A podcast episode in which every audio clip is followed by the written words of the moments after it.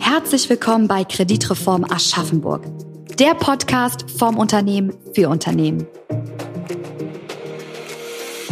Wir stellen mit unserem Podcast nützliche Tipps für den Unternehmensalltag, interessante Expertenthemen und kreative Unternehmensstories aus der Region Aschaffenburg, Miltenberg und Alzenau vor. Ich interessiere mich selbst für ein E-Bike. Ist es dann nicht so, dass man das eher mal ausprobieren wollen würde, wenn man das kauft?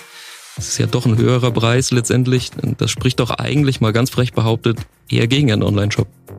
Ja, natürlich darfst du. Und mit dem Gedanken bist du auch nicht alleine. Da wir aber auch clever sind, äh, haben wir uns dazu ein paar Gedanken gemacht. Wir haben einen lokalen E-Bike-Store und einen Hol- und Bring-Service aus dem BMZ Central Service heraus. Hallo und herzlich willkommen. Ich begrüße Sie zu unserer neuen Podcast-Folge und freue mich, dass Sie heute auch wieder mit dabei sind. Mein Name ist Kevin Busch. Ich bin bei der Kreditreform in Aschaffenburg tätig und wir sprechen heute über das Thema E-Commerce, genauer über den Aufbau eines eigenen Online-Shops. Über die letzten Jahre ist der Anteil am Einzelhandelsumsatz im E-Commerce stetig gewachsen. Die Corona-Pandemie hat dem Ganzen nochmal einen ordentlichen Schub verleiht. Für die Kunden sind Online-Shops eine relativ bequeme Sache. Zu jeder Tages- und Nachtzeit kann man in Ruhe stöbern, vergleichen und bekommt das Ganze ohne was zu tun auch noch nach Hause geliefert.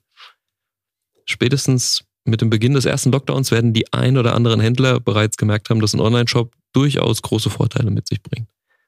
Trotz aller Vorteile haben viele Unternehmen nach wie vor große Bedenken, ob sich der Weg in dieses Business online überhaupt lohnt und ob es der richtige Weg ist. Ich spreche heute mit jemandem, der den Weg mit seinem Unternehmen bereits zweimal bestritten hat.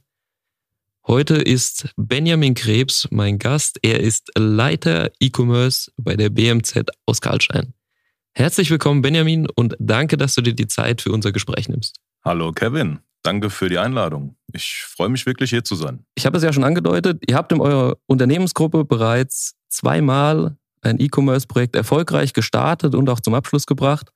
Aber fangen wir doch mal vorne an. Was ist denn eigentlich euer Kerngeschäft und was ist der USP eurer Gruppe? Das Kerngeschäft, also die BMZ, entwickelt und produziert Hightech-Batteriesysteme, die weltweit branchenübergreifend in den unterschiedlichsten Produkten namhafter Marken verbaut werden. Das reicht von der E-Mobility Hochvoltbatterie bis hin zum Fahrradakku oder Heimspeicher oder gar der Medizintechnik. Dabei werden wir für, äh, fertigen wir für bekannte OEMs, also Erstausrüster, sowie auch Batteriesysteme mit eigenen Brands. Was hat euch denn da bewogen, in der Branche schon vor Jahren einen Online-Shop zu erstellen? Das ist ja jetzt nicht die klassische Branche. Ja, die Gründe, warum wir die, ich sage jetzt, Bestellprozesse in den Bereichen E-Bike After Sales und Energy Storage in Form eines B2B Online-Shops-Systems neu aufgesetzt haben, war, dass wir die Bearbeitungszeit dadurch erheblich verkürzen konnten. Der Händler seine Bestellungen nachvollziehbar archiviert hat und natürlich auch die bei der BMZ intern gewonnene Zeit effektiver genutzt werden konnte. Der Bestellprozess wurde digitalisiert und dadurch deutlich effizienter. Jetzt sag mir doch mal bitte, warum kaufen denn die Leute bei euch und nicht beim Wettbewerber? Nun, jetzt, wir sind Hersteller mit eigener Entwicklung und können sofort äh, auf den Markt reagieren. Dadurch sind unsere Produkte schneller mit neuer Technik im Markt. Zudem haben wir mit dem BMZ Central Service einen komplett professionell ausgestatteten Service rund um die Produkte, die wir weltweit vertreiben werden und der mit BMZ Service Points im Ausland auch agiert. Mit diesem Geschäft bewegt ihr euch also im B2B-Umfeld. Wenn ich das jetzt richtig verstanden habe, sind ähm, eure Kunden klassisch B2B-Unternehmen und nun habt ihr jetzt noch einen zweiten Shop gegründet im B2C-Bereich. Was hat es denn damit auf sich? Nun, wir wollen die Position der hervorragenden E-Bike-Antriebskomponenten der BMZ im Markt etablieren und verkaufen nun Premium-E-Bikes mit den Antriebselementen aus unserem Haus. So helfen wir dem Handel, die E-Bikes zu pushen, welche Systeme integriert haben, die tatsächlich von unseren Ingenieuren hier entwickelt wurden. Okay, also ein ganz anderes Business mit einer neuen Zielgruppe für euch. Wenn ich das jetzt mal so sagen darf, ich interessiere mich selbst für ein E-Bike, ist es dann nicht so, dass man das eher mal ausprobieren wollen würde, wenn man das kauft? Es ist ja doch ein höherer Preis letztendlich. Das spricht doch eigentlich mal ganz frech behauptet eher gegen einen Online-Shop. Ja, natürlich darfst du. Und mit dem Gedanken bist du auch nicht alleine. Da wir aber auch clever sind, äh, haben wir uns dazu ein paar Gedanken gemacht. Wir haben einen lokalen E-Bike-Store und einen Hol- und Bring-Service aus dem BMZ Central Service heraus, mit denen die Bikes dann zu dem Kunden hingefahren werden. Dann können die dort Probe gefahren werden und auch vor Ort sogar gekauft werden. Der Ansporn war es, den Service rund um das E-Bike quasi neu zu erfinden und dabei zeitgleich die Position der BMZ-Antriebskomponenten äh, für E-Bikes wie Akku, Motor im Markt auch zu festigen. Ne? Es werden ja heute mehr E-Bikes verkauft als normale Fahrräder und die sind aber meistens halt viel zu schwer, weißt du? Viele haben auch den Zweitwagen vielleicht abgeschafft oder das Auto komplett und sich für ein E-Bike entschieden. Wie können E-Biker also effektiv ihr E-Bike zur Inspektion bringen und wieder abholen, ohne das Haus zu verlassen. genau. Ein Klick, ein Anruf und die BMZ kommt zu dir nach Hause. Repariert vor Ort oder bietet den Hol- und Bring-Service übrigens auch für Testfahrten, wenn man auf der Suche nach einem neuen E-Bike ist. Deshalb kann man jetzt neu die Premium E-Bikes mit BMZ-Antriebskomponenten im Online-Shop oder vor Ort kaufen. Wir wollen uns da nicht als Konkurrenz zum normalen Fachhandel, äh, Fahrradhandel, Fachhandel verstanden wissen, sondern eher als deren Support. Wir sind eine Art Testgeschäft, online und offline, würde ich sagen. Zum einen stärken wir die Marke BMZ, was die Händler im Verkauf unterstützt zum anderen gibt es keine bessere Chance für uns auf Feedback zum Service und Produkt vom Endkunden. Die Erfahrung fließt dann direkt in unsere Entwicklungs- und Geschäftsprozesse ein. Das hilft uns, unsere Premium-Produkte und erstklassigen Service noch weiter zu optimieren und damit allen anderen stationären Händlern ein noch besserer Partner und Lieferant zu sein. Also wenn ich das jetzt richtig verstehe, kommt ihr dann einfach vor Ort? Also ich interessiere mich da für ein E-Bike bei euch und ihr habt dann einen Lieferdienst und kommt dann einfach vorbei und ich kann mal Probe fahren oder wie funktioniert das bei euch? Ja, vollkommen richtig. Das, wir haben ja die Flotte. Ja, wir haben das Lager und wir wollen eben, dass der Kunde nicht mehr zum Fahrradhändler muss, sondern wir kommen zum Kunden nach Hause, er kann es dort testen, er kann es dort anfassen, er wird beraten. Wenn es nicht passt, fahren wir wieder. Dann hat der Kunde jede Menge Informationen gewonnen. Und wenn es passt, kann er das Fahrrad behalten oder wir bringen dann am nächsten Tag direkt das Neue oder schicken es ihm oder wie auch immer. Also wir wollen den 1A-Service bieten. Klasse. Einmaliger Dienst finde ich total cool. Würde ich selbst gerne mal testen bei euch. Ja, ich finde es auch super.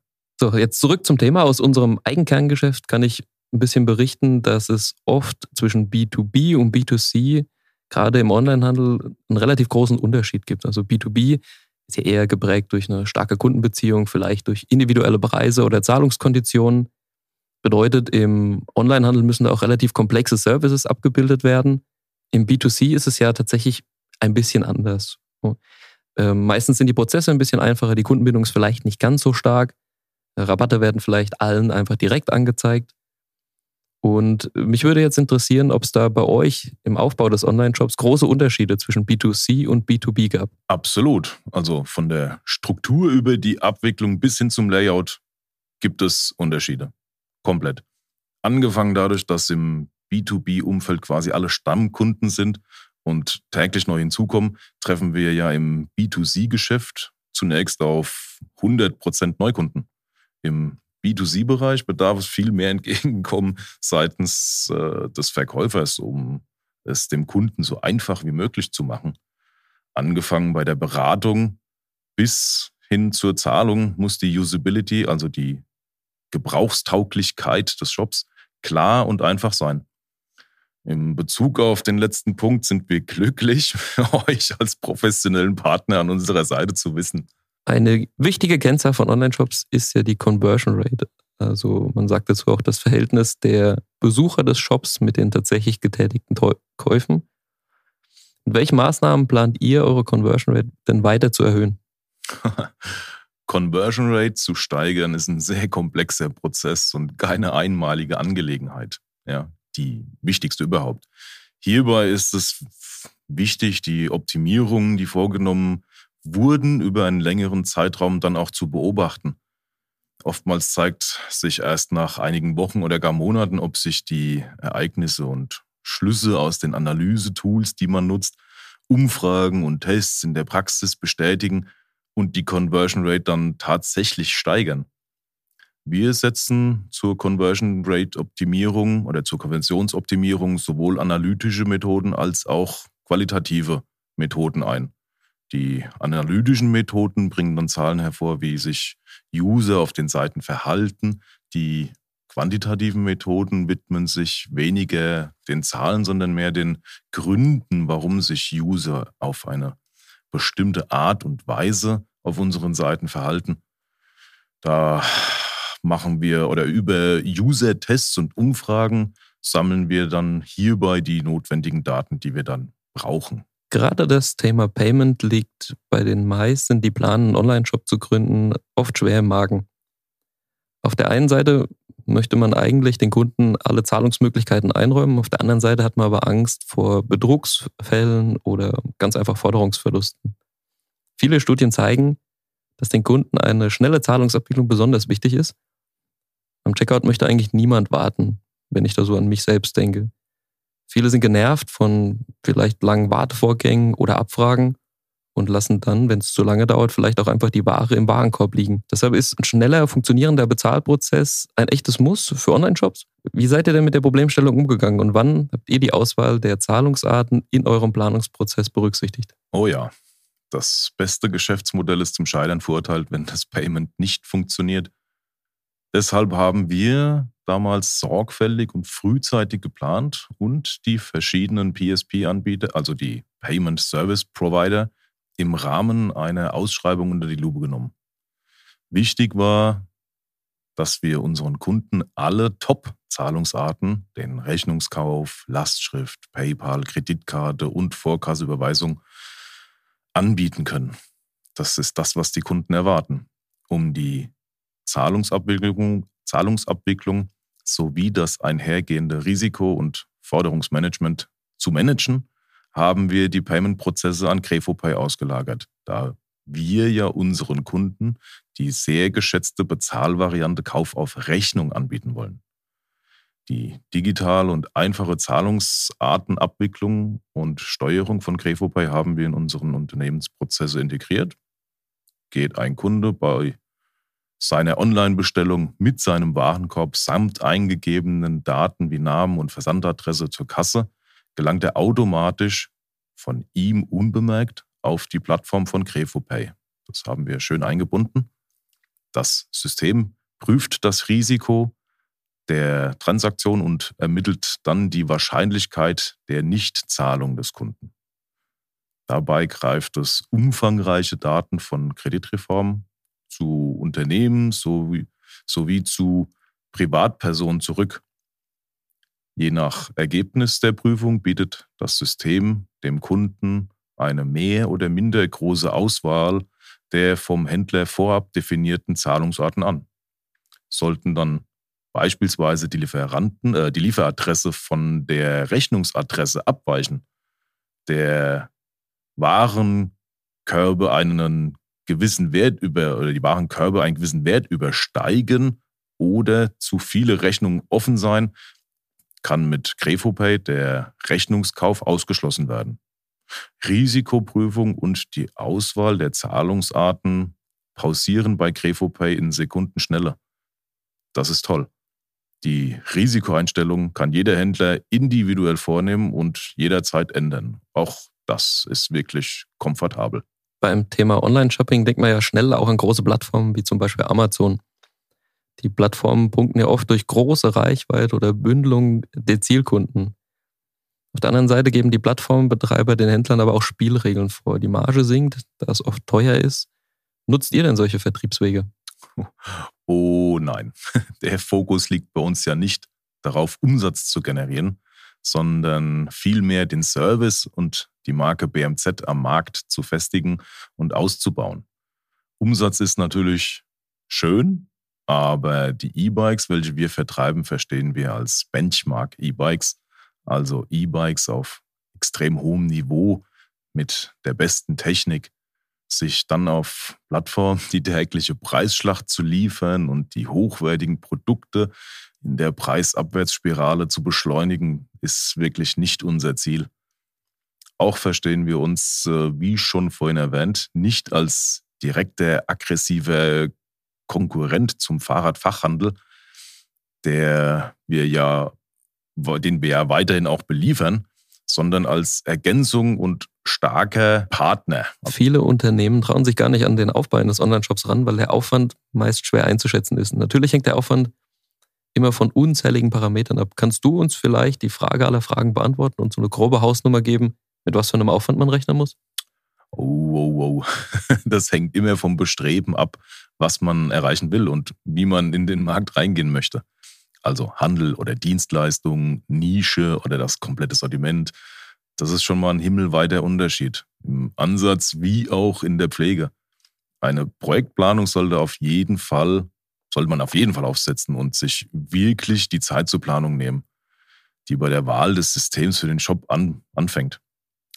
Fängt man bei Null an oder baut man auf? Hat man Personal dafür? Personal für den Betrieb, Pflege, Wartung? Da kommt einiges schnell zusammen, Kevin. Ehrlich gesagt war es am Anfang schwer, denn 100% vorzuplanen ist fast nicht machbar. Während der Implementierungsphase zeigt sich der Bedarf an zusätzlichen Features, deren Realisierung Zeit kostet und Folgekosten mit sich bringt. Bei uns war es aber eine Punktlandung und so konnten wir nach dem Start im Februar 2019 nach nur zwei Monaten den Händlershop für Fahrradhändler live setzen. Klar war das, äh, wurde dann immer weiter geschraubt und gefeilt. Das Thema B2C, also E-Bike Endkundenshop, war ehrlich gesagt viel umfangreicher. Da haben wir erstmal das System, welches auf B2B aufgesetzt war, erweitern müssen. Und die Anforderungen im Endkundengeschäft sind ebenso viel aufwendiger. Als starkes Team haben wir hier fünf Monate investiert. Ja, schlussendlich waren wir damit immer noch schneller als geplant. Also alles fein. Was war denn die schwierigste Phase in eurem Projekt und was würdest du beim nächsten Mal anders machen? Oh, die schwierigste Phase war hm, die Planung im Vorfeld. Das bestehende B2B-System umbauen, die Anbindung an unser ERP-System, das alles mit einplanen, die Anbindung der BMZ-Niederlassung international berücksichtigen, die sich ja auch mit an das System dranhängen wollen und natürlich die Aussteuerung des B2C-Shops für, für E-Bikes auszulegen. Unter Vorbehalt der Möglichkeit, dass in der Zukunft weitere Geschäftsfelder geschaffen werden können. Das war schon heftig. Da galt es viele Wünsche und